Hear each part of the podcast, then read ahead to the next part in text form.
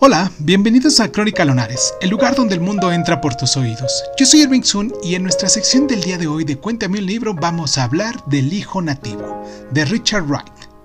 Comenzamos.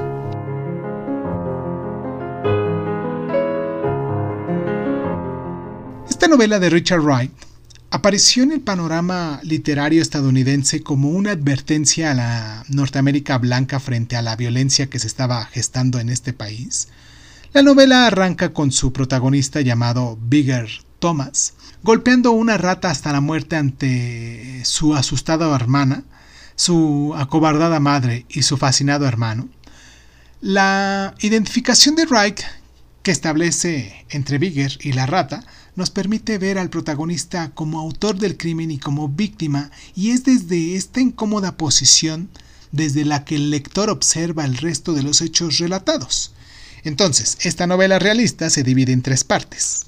La primera sección describe la introducción de Bigger en el mundo de la clase media de los Dalton y el homicidio involuntario de la hija de estos, llamada Mary. La segunda nos muestra a un Bigger desesperado y perseguido por las tierras de Chicago y deja constancia de las consecuencias de su crimen en el resto de la comunidad afroamericana, y la última sección se centra en el juicio y los esfuerzos de Wright por defender su humanidad.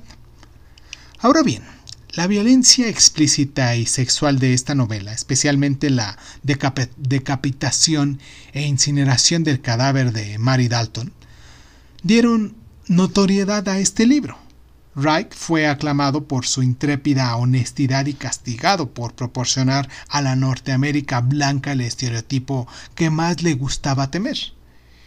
En su intento de evitar una visión sentimental de la Norteamérica negra, Reich explora también el significado de la libertad, su compromiso con el consumismo y el nacionalismo negro se superdita al final con su compromiso con el deseo existencial de conocerse a sí mismo. Si ya lo leíste, mucho me gustaría que nos dejaras en los comentarios tus experiencias sobre este libro. Mucho me gustaría que te suscribieras, que nos dieras like, que nos compartieras, que nos hicieras saber que estuviste por aquí. ¿Vale? Te mando un abrazo muy muy caluroso, un abrazo muy fuerte a la gente que nos escucha en toda la Unión Americana, todo Estados Unidos, porque de los 50 estados nos escuchan en 49. Yo encantado de la vida, claro. Y pues nada, yo soy Irving Sun, esto es Crónica Lunares y nos escuchamos la próxima. Muchísimas gracias por estar.